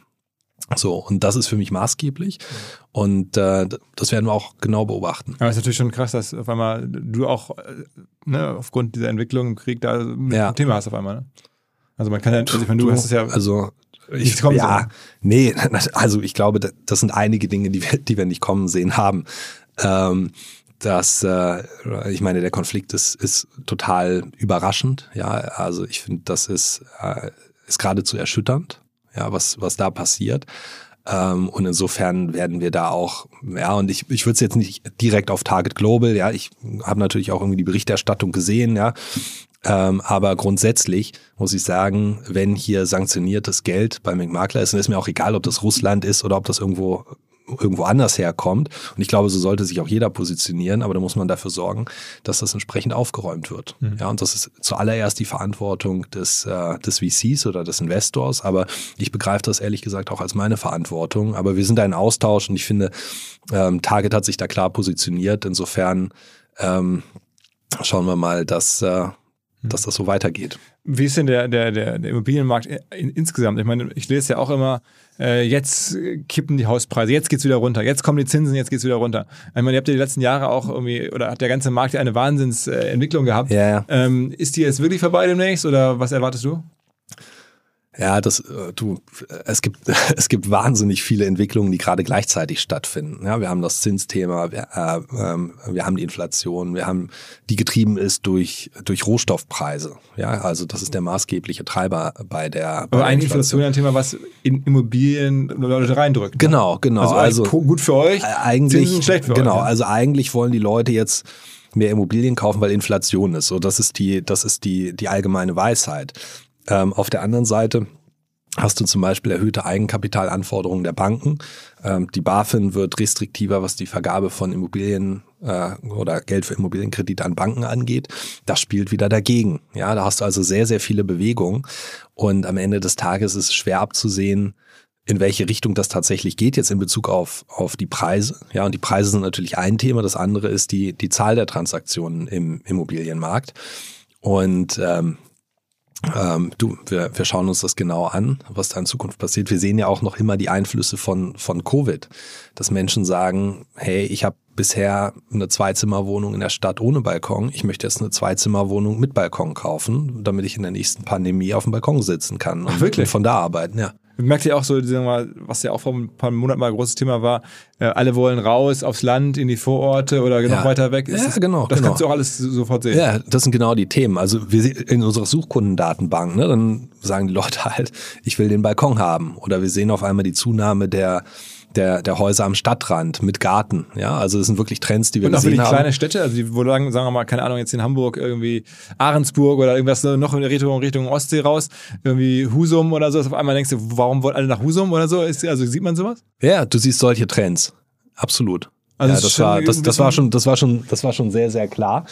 Ähm, und weißt du, die Leute haben sich halt, äh, das klingt jetzt ein bisschen klischeehaft, aber ähm, man kann es auch bei sich selber so ein bisschen, bisschen nachempfinden. Ne? Dann sitzt du, also ich saß irgendwie ab März äh, 2020 dann im Homeoffice und habe die Mitarbeiter ja nach Hause geschickt. Mhm. März 2020, Mitte März haben wir es gemacht und da fragst du dich natürlich schon, äh, so habe ich hier einen schönen Schreibtisch und so. dann irgendwie, da, da gewinnt auf einmal äh, gewinnen andere Dinge an Bedeutung, auch die Wertschätzung der eigenen Wohnung. Das hat deutlich zugenommen. Und reisen konntest du ja zum Beispiel auch nicht. Ähm, insofern, ja, das sind ganz klar Trends, die wir da, die wir gesehen haben. Und da, ehrlich gesagt, es hält auch bis heute an. Was mir bislang überhaupt gar nicht klar war, ist, jeder Hersteller von Produkten jeglicher Art kann ein Volksprodukt sein in Kooperation mit der Bild. Das ist insofern natürlich spannend, weil die Bild eine Wahnsinnsreichweite hat, fast 50 Prozent der deutschsprachigen Bevölkerung erreicht und halt dieses Label Volksprodukt vergibt an Partner. Seit 21 Jahren machen sie das. Mittlerweile gibt es 220 verschiedene Volksprodukte und es werden weitere gesucht. Es gab schon Zahnbürsten, Volksakkus, aber auf der Website habe ich gesehen, sie suchen zum Beispiel einen Partner für eine Volkszahnzusatzversicherung oder für eine Volkspizza oder für einen Volksstaubsauger. Also, wer solche Produkte herstellt und auch in größerer Kapazität produzieren könnte, denn erfahrungsgemäß spricht der Verkauf nach einer solchen Kampagne ziemlich an, wendet euch bitte an den Vermarkter der Bild. Die Firma heißt Media Impact. Und Media Impact sagt übrigens auch, dass 80% derjenigen, die schon mal eine Kampagne in dem Bereich gebucht haben, das wieder tun. Wer jetzt hier erstmals von dieser Möglichkeit gehört hat, bekommt auf seine erste Buchung auch ein Media-Bruttovolumen von 220.000 Euro on top. Wendet euch dazu bitte direkt an Media Impact ein Wort omr.de slash Bild slash Volks-Produkt und erwähnt einfach im Gespräch mit den Ansprechpartnern und Ansprechpartnern dort, dass ihr über OMR kommt und dann gibt es diesen Zuschlag. Zurück zum Podcast. Ist denn eigentlich aus Immobilien-Sicht Deutschland irgendwie vergleichbar oder einheitlich? Ich bin vor kurzem in Wittenberge, also ist ja der Stop zwischen Hamburg und Berlin, mhm. mal ausgestiegen, äh, hatte da was zu tun oder dann noch, bin noch weiter dann gereist und da sind natürlich dann Orte, die haben eine ganz andere Struktur. Da ist wahrscheinlich die Nachfrage, so kam mir das zumindest vor, deutlich geringer, als wenn ich jetzt durch Hamburg Eimsbüttel laufe. Also äh, wie viel Prozent des Landes ist für euch eigentlich attraktiv und wie viel Prozent ist, da finde ich eh keinen Käufer oder da irgendwie, ja. also wo ist, wo ist wirklich dieser, dieser, dieses, dieser, wo du sagst, das ist ein Verkäufermarkt, das bezieht sich hm. jetzt ja nicht aufs ganze Land, das bezieht sich wahrscheinlich hm. auf einzelne Bereiche oder, hm. oder ist es doch einheitlich so? Ähm, du, äh, es ist natürlich so, dass es du hast regional ganz unterschiedliche Entwicklungen, das ist völlig klar. Aber wenn du jetzt zum Beispiel Wittenberge ansprichst, ne, ich meine, die haben ehrlich gesagt keine ganz schlechte Bahnanbindung. Ja. Und ähm, wenn man das jetzt statistisch mal analysieren würde, was ist da die letzten, keine Ahnung, acht Jahre passiert, wirst du wahrscheinlich feststellen, äh, ähm, denn du bist vielleicht vor acht Jahren auch nicht nach Wittenberge gefahren, aber auf einmal bist du da. Ja, ja, ja. so weil irgendjemand da ist oder du hast ein Meeting oder was auch immer. Aber ähm, das, das sind die Punkte, da stellt man fest, da, äh, da bilden sich so ein bisschen neue ländliche Hotspots, ja. Äh, ob das irgendwie ein Coworking Space auf dem Land ist, ob das Leute sind, die sagen, ich will am Wochenende raus ähm, und, und da irgendwie auf dem Land äh, mit der Familie das Leben genießen. Und das bildet sich eben um die, um die großen Städte. Das ist in Berlin eine ganz prägnante Entwicklung. Das sieht man da sehr stark. In Hamburg ist es schon viel älter natürlich, die Entwicklung, aber in Berlin ist das was, was über die letzten, keine Ahnung, fünf, sechs, sieben Jahre sich sehr, sehr stark herausgebildet hat. Trotzdem ist es natürlich so, ähm, wenn du jetzt ähm, äh, keine Ahnung, im Erzgebirge äh, ist die Suchnachfrage nach Zwei-Zimmer-Wohnungen deutlich geringer als in Prenzlauer Berg. Ja, das, das ist so. Ähm, da, da, äh, da kannst du auch Immobilien kaufen und verkaufen. Die Preispunkte sind halt anders, ja. Und wir hatten zum Beispiel einen, einen Investor, ähm, also wir haben immer noch einen Investor, äh, der in äh, der kommt aus Israel. Ja, ist ein, äh, ein alter Herr, der hat, ähm, der hat ein Haus geerbt, da im Erzgebirge, so ein Mehrfamilienhaus. Und dann hat er mir das, war ich in Tel Aviv zu Besuch, das ist auch schon zwei Jahre her, und dann hat er gesagt, Felix, hier ist das Haus, das habe ich geerbt. Ähm, wenn ich das verkaufe, wie viel bringt denn das? Und das sind so Sachen, wunderschönes Haus, wirklich wunder, wunderschön, aber das ist ein Gebiet mit sehr, sehr wenig Suchnachfrage nach Mehrfamilienhäusern. Und das ganze Haus, das war am Ende ich denke so 60.000 Euro wert, 80.000 Euro. Also ganz, ganz verrückt. Wenn das jetzt wiederum klar. in, äh, weiß nicht, Berlin-Dahlem stehen würde, dann wäre es wahrscheinlich 10 Millionen wert. Ja, ja, absolut, absolut. Also das ist, das ist einfach der Unterschied. Und dieses Haus, ich meine, man muss sich das ja im Kontext sehen. Ne? Das war irgendwo da in der Region um Dresden und das war, äh, war damals eine sehr industrielle Gegend vor dem Krieg. Und damals waren die Preise für solche Häuser da sehr hoch ja, in der Gegend. Es haben doch auch ganz viele Leute nach der Wende viel Geld verloren, weil sie auf die falschen Gegenden gesetzt haben und dann sind die Preise. Aber wenn man dich jetzt so hört und dann weiß oder sieht, dass du über solche Daten verfügst, ähm, kommt dann nicht manchmal der Gedanke auf, ich gehe selber auch in den Handel rein, ich sehe genau, da steigt irgendwie die Suchnachfrage, ich sehe, da gibt es einen Hotspot in Wittenberge, mhm. ich sehe auch als erster, wer da was verkaufen möchte, warum nimmt man dann nicht die Sachen aufs eigene Balance Sheet, kauft es quasi selber an und macht so ein bisschen Arbitrage oder legt selber was an? Ist das, also wäre unternehmerisch, wenn ich das so höre, sofort ein Impuls, darüber nachzudenken? Ja, du, absolut. Also es gibt, es gibt da viele Dinge, die theoretisch Sinn machen. Ja, das ist eins von vielen. Ne? Ich meine, ein anderes Thema, das man sich anschaut, ist die Struktur der Hausverwaltung. Ja, das könnte man auch digitalisieren und ist auch ein wahnsinnig interessantes Thema in einem ganz anderen Bereich.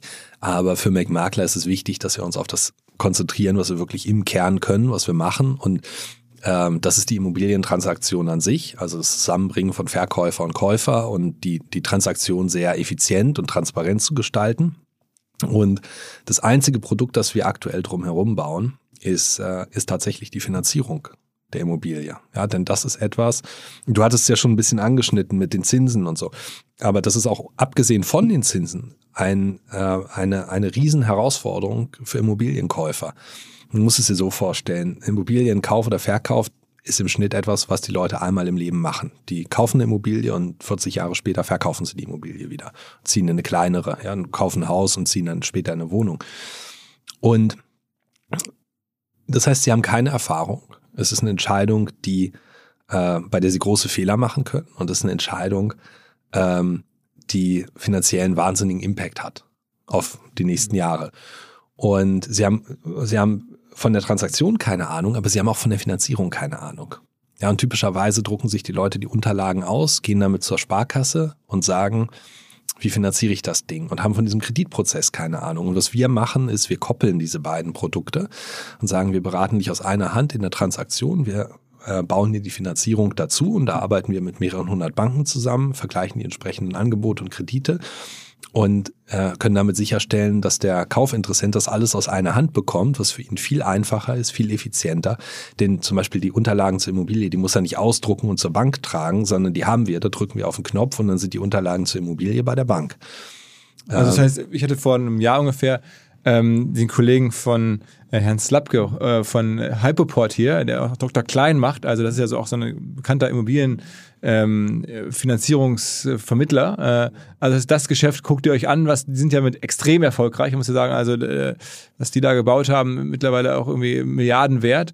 Ähm, das ist sowas, wo du sagst, okay, das, die machen es gut, da könnte man ein bisschen mit reingehen. Ja, wir kooperieren zum Beispiel mit, ah. äh, mit, mit äh, Hypoport. Okay, aber es ist ja schon auch ähnlich. Also man, man, also ihr seid auch, also sozusagen Frenemies, äh, Wettbewerber und, und Kooperationspartner gleichermaßen? Ja, ich würde jetzt nicht sagen, also den, den zweiten Teil Enemies würde ich jetzt nicht sagen. ja.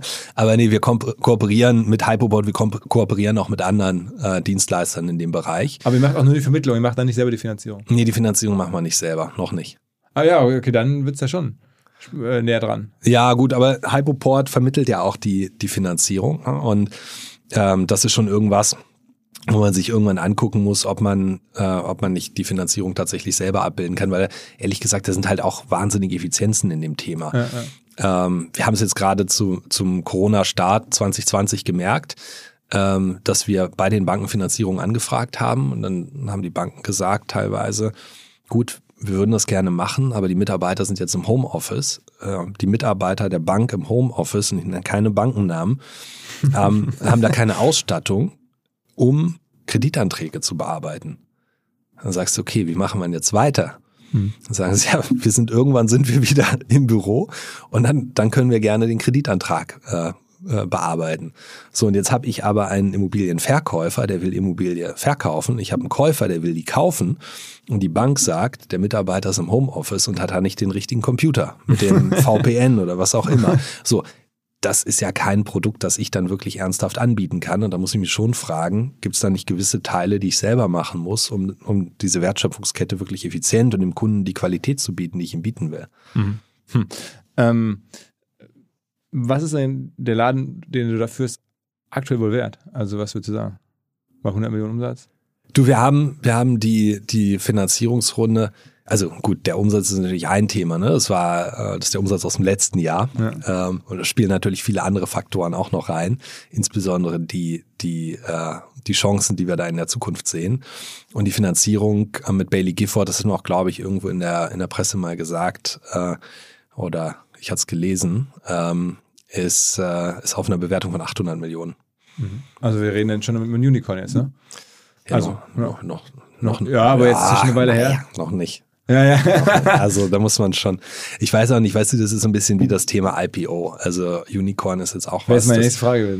Ja. ja, also gibt mir jetzt auch nichts, die Bezeichnung. Ähm, und ja, das ist nichts, was auf meiner Agenda steht, ähm, was mich jetzt besonders stolz machen würde, ehrlich gesagt. Ja, was, was, was mich stolz macht, ist, ähm, wenn ich wenn ich die Leute bei McMakler sehe, mit denen ich jeden Tag zusammenarbeite, wenn ich ins Büro gehe und sage, Mensch, das sind richtig coole Leute, mit denen ich verdammt gerne zusammenarbeite. Und nicht drei Leute und nicht fünf Leute, sondern jeder, dem ich da im Büro begegne, das ist jemand, der, der äh, teilt genau diese Mission, wir teilen die Werte, äh, wir arbeiten total gerne zusammen. Und das ist was, was mir Spaß macht. Und da denke ich ehrlich gesagt, nie drüber nach, ob das ein Unicorn ist oder nicht ein Unicorn. Aber, aber trotzdem wäre mal so die Frage, die gehören ja wahrscheinlich noch relevant Prozent an der Firma. Ne? Also ich nehme jetzt mal an, äh, vielleicht sind es noch 10 oder sind es noch 20, sowas in der Größenordnung? Ja, irgendwas dazwischen kann sein, ja. ah gut, dann ist das schon auch interessant, äh, was das am Ende diese Prozente mal eines Tages wert sein können.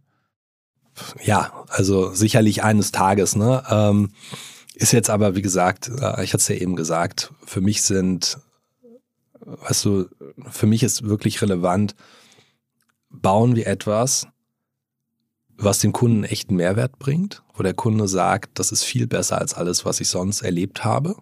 Und ich habe dir zum Beispiel von dieser Produktivität erzählt. Ne? Der Durchschnittsmakler 4 bis 5, wir machen 20 bis 25 und die Kurve geht hoch. Das ist etwas, wo ich sage, das ist wirklich unique. Sowas macht mir Spaß. Ähm, und mein Painpoint davon ganz vom Anfang zu adressieren. Ähm, ich meine, ich habe nichts dagegen, wenn die Leute, wenn du auf die Straße gehst und Menschen sagen, Immobilienmakler sind, sind faul und inkompetent, aber ich möchte ganz klar sagen, McMakler Makler Mensch, das ist eine ganz andere, ganz andere, ein ganz anderer Schlag. Ja, die waren topfit, die waren super vorbereitet. Ist dafür eigentlich der Name wirklich hilfreich? Weil ich meine, man hat ja immer so die Assoziation jetzt tatsächlich nicht an, der normale Mensch nicht an McKinsey, sondern eher dann wirklich an McDonalds oder so. Und da denkt man ja jetzt nicht an jemanden, der jetzt komplett super serviceorientiert ist, sondern da denkt man eher an Leute, die das als Studentenjob irgendwie oder so also weiß ich nicht, ich hoffe da jetzt keine Klischees zu betreiben, aber das ist jetzt ja nicht so, man denkt, was für ein welcoming, overwhelming Service so. Ja. Ja, aber das, äh, weißt du, ich finde, man kann so eine Marke immer aufladen und kann das den Leuten, den Leuten zeigen. Und das ist etwas, was, was bei uns sehr gut funktioniert. Also es beginnt ja äh, bei dem ersten Kontakt mit der Webseite. Ähm, das, das, das geht weiter mit dem persönlichen, ersten persönlichen Kontakt äh, mit unserem Team am Telefon. Ja, und das ist etwas, du siehst halt, hey, die rufen mich sofort an. Ja, nicht während des Fußballspiels. Das ist bei uns ganz wichtig. Ja, da haben wir, haben wir Ach, wirklich? Da, da, rufen wir, da rufen wir die Kunden nicht an. Habt ihr so, also, so, so, so Guidelines nach dem Motto, wenn ja, die Champions League ist, dann nicht anrufen? Also? Absolut, absolut. Also, weil man stellt zum Beispiel fest, die, die Leute geben das dann gerne auf dem Handy oder iPad während Champions League mal ein. Aber du kannst sie dann nicht anrufen. Das, das ist nicht gut. Hast du die Transaktion angeschaut von England Völkers? Da ist ja Permira, also eine große Private Equity Firma, glaube, letztes Jahr eingestiegen und England Völkers äh, ist ja so schon, wenn man danach sucht, wer einen Name hat für Immobilien irgendwie, auch wenn die, haben wir gerade darüber gesprochen, ein anderes Konzept haben, viel Franchise, dann wären das ja die. Ja? Und ähm, die sind von der Bewertung her, nach allem, was man da jetzt so wahrnehmen konnte, ähm, liegen die sogar nicht weit weg von euch. Hm. Hast du, also die Transaktion hast du im Kopf? Ich habe die Transaktion im Kopf. Ich kenne ehrlich gesagt keine Details. Ähm, aber ich habe es natürlich auch gesehen. Die Pressemitteilung habe ich gelesen. Äh, äh, ja, aber ich meine, das ist ja, ich, ich habe es ähm, mir angeguckt und dachte, okay, äh, Bewertung wird irgendwo so ähnlich sein, ähm, aber die machen deutlich mehr Umsatz. Also die machen irgendwie, was war da, war glaube ich die Rede von, von irgendwie 600 Millionen Umsatz oder 700 Millionen sowas. Ne? Also schon signifikant mehr. Wie erklärt sich sowas? Also wegen des Franchise-Konzeptes ist das aber eine andere Wertschöpfung. Ja, also du, ich kann. Wachstum ist bei dir auch nicht schlecht. Ich kann, ähm, ich glaube, ich kann schwer die, die Bewertung von Engel und Völkers äh, beurteilen. Also ich glaube, das muss an der Stelle Engel und Völkers oder Permira machen und, und, und das erklären. Ähm, ich meine, ich hatte so ein bisschen gesagt, wo wir, wie wir das strukturell aufbauen und nochmal, weißt du, zu diesem ersten Thema Markenbekanntheit. Ähm, das ist etwas, was wir uns sehr genau angeguckt haben über die letzten Jahre und wo wir ähm, in sämtlichen KPIs äh, inzwischen Marktführer sind, in so, der ungestützten, also in der gestützten, jetzt, genau. Also Makler, ich habe da kein Gefühl. Hamburg ist ja. speziell auch immer so ein bisschen, weil die sind ja hier auch äh, sozusagen als, als glaube ich, Herkunftsmarkt äh, England Völkers. Ähm, aber das heißt, das ist schon mittlerweile, ist Makler wirklich der Household Name für, für Makler und danach käme dann erst England Völkers oder sowas. Genau, also ähm, wir, wir schauen uns eben ja, ganz simpel, also die, die, sagen wir mal, die ungestützte Markenbekanntheit bei Immobilieneigentümern an. Ja, und das machen wir, machen wir sehr kontinuierlich. Und da liegen wir bei, äh, bei 20 Prozent ungestützter Markenbekanntheit. Der nächste Wettbewerber liegt bei 10 Prozent. Okay. Ähm, und das ist etwas, was wir, wie gesagt, seit Jahren tracken in, in unterschiedlichen Varianten. Und, äh, und, und eben sehr kontinuierlich mit denselben Fragen. Und da sind wir, sind wir sehr happy mit der Entwicklung. Okay, okay. Also, aber das heißt, dann wird auch in der Bewertung fließt dann auch Markenbekanntheit mit ein, äh, Wachstum sowieso, aber ja, ist bei euch jetzt noch stärker offensichtlich. Ja, fand ich da jetzt auch gar nicht so schlecht. Ähm, also ähm, es, es, kam mir aus der Ferne fast ein bisschen günstig vor, wie der Pemira da einsteigen konnte. da sagt er nichts zu. Also, ähm, also zumindest auch, wenn man es im direkten Vergleich sieht. Ne?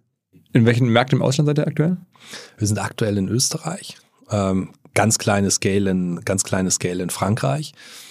Aber das ist auch wieder so ein Thema. guck mal, wir haben jetzt, äh, je nachdem, wie du es rechnest, ne, irgendwie anderthalb Prozent Marktanteil in, in Deutschland. Ja, der eine ein bisschen mehr, ein bisschen weniger, ist auch egal. Aber ich hatte jetzt ein bisschen die Ambition gesagt, wir wollen auf 30, 35, 40 Prozent kommen. Und mir ist egal, ob das in sieben Jahren ist oder in neun oder in zwölf. Also irgendwann wird das passieren, wenn wir das weiter so machen, wie wir es machen, weil wir die strukturellen Voraussetzungen dafür geschaffen haben. Ähm, und das ist die Hauptaufgabe. Und dazu gehört dann ein Finanzierungsprodukt, ja, weil das wirklich ein Katalysator ist für die Transaktion und, und, und komplementär als Dienstleistung für den Kunden. Italien zum Beispiel wäre nicht komplementär für uns. Das wäre, ja, du, Italien ist, da fangen wir mit 0% Markenbekanntheit an. Ich weiß gar nicht, ob der Name Mac-Makler da funktioniert. Keine Ahnung, aber ähm, wir, würden, wir würden alles neu aufbauen. Ähm, und wir haben gewisse Effizienzen über eben die Marke, über unsere Technologie, das Maklernetzwerk äh, und so weiter in Deutschland geschaffen. Und diese Effizienzen zu heben, wir sehen, dass unsere, unsere Transaktionen, ja, die werden jeden Tag oder jede Woche, jeden Monat effizienter. Und das ist für mich der wesentliche Treiber. Und deswegen investieren wir weiter in den deutschen oder in den deutschsprachigen Markt jetzt ähm, und werden auf absehbare Zeit keine Auslandsexpansion machen. Hm. Und das heißt auch die, die Luft für die äh, sagen wir mal, etwas normaleren ähm, Feldwald- und Wiesenmakler, die wird dann ein bisschen dünner, weil ihr natürlich immer mehr Marktanteil auch, auch auf euch zieht, ne? Ja, ich weiß nicht, ob das, ähm, ob man das, äh, ja, ob man es so direkt so sehen kann. Ne? Ähm, du hast in Deutschland 35.000 Immobilienmakler. Okay. Das, das, ist schon eine ganz ordentliche Zahl. Ähm, ich habe nie einen Datenpunkt gesehen dazu, äh, zu der Frage, wie viele davon sind wirklich aktiv. Mhm. Ja, also 35, da hast du halt deine Immobilienmaklerlizenz, aber das heißt nicht notwendigerweise, dass du auch aktiv bist und, und Transaktionen machst. Ähm, insofern, ähm, und es hängt von der Transaktionszahl ab. Und ehrlich gesagt, der Punkt ist ja auch, wir stellen ja auch äh, sehr, sehr gute Leute ein, die vorher als Immobilienmakler gearbeitet äh, haben und geben ihnen Werkzeuge und Instrumente an die Hand, noch viel erfolgreicher zu sein.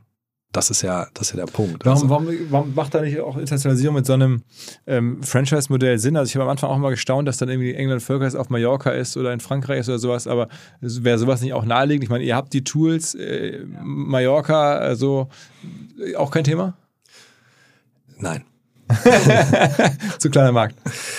Du, also ich weiß es nicht, ne? Äh, Mallorca ist sicherlich ein interessanter Markt. Ähm, ich kenne mich da jetzt ehrlich gesagt auch nicht aus. Also mein Inside Knowledge ist da so ein bisschen begrenzt, aber ähm, du, es ist so ein Franchise-Konzept ist was grundsätzlich anderes als das, was wir machen. Wir bauen, wir bauen eine große Firma, die die Wertschöpfungskette von Anfang bis Ende kontrolliert.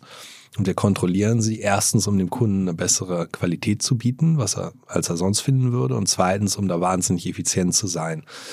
Und ich sehe da einfach einen Konflikt damit, wenn wir jetzt sagen würden, wir machen Franchise auf Mallorca auf, dann kann ich diese beiden Punkte wahrscheinlich nicht liefern. Und dann wäre es eine ganz andere Firma. Ja, ja, ja. ja, okay. Also klingt nach einer äh, spannenden Geschichte. Ich meine, du hast ja echt irgendwie da Wahnsinn Sachen äh, irgendwie erlebt. Ähm, ja, vielen Dank, dass du da warst. Vielen Dank, Philipp. Alles klar. Ciao, ciao. Unsere Kolleginnen und Kollegen von Charles, der Firma, bei der wir auch zu einem ganz, ganz kleinen Teil beteiligt sein dürfen, die sagen, Marken befinden sich in einer Customer Acquisition Crisis. Der Kampf um Aufmerksamkeit und Kunden wird einfach immer teurer und schwieriger. Das heißt, wenn man einen Neukunden gewonnen hat, dann muss man natürlich möglichst viel mit diesem Kunden machen. Und eine Konsequenz dessen ist einfach, dass man versucht, die Kundenbindung auch auf Messaging-Plattformen auszuweiten, um den Kunden dort ansprechen zu können. Genau dabei hilft Charles. Charles hat eine WhatsApp-Marketing-Software, eine Art CRM-System für WhatsApp entwickelt, mit der man natürlich die Kundenbindung erhöhen kann, vor allen Dingen aber mit jedem neuen Subscriber oder mit jedem neuen WhatsApp-Kontakt einer Firma sofort Umsatz machen kann über die richtigen Aktionen mit dem Charles-Tool. Nirgendwo sind die Öffnungsraten und die Aktivitätsraten danach, also auch die Käufe, Umsätze, so stark wie bei WhatsApp und euer Gateway da rein, das ist eben Charles. Die verschiedensten Startup-Brands, von denen man weiß, dass sie Wahnsinns Wachstumsgeschichten geschrieben haben. Snox, Purelei oder viele andere nutzen Charles und auch übrigens wir mit OMR. Ich schreibe bekanntlich jeden Freitag einen WhatsApp-Newsletter mit Charles. Wer mehr über Charles wissen möchte, wer es ausprobieren möchte, alle Infos hello-charles.com slash OMR. Zurück zum Podcast. Dieser Podcast wird produziert von Podstars bei OMR.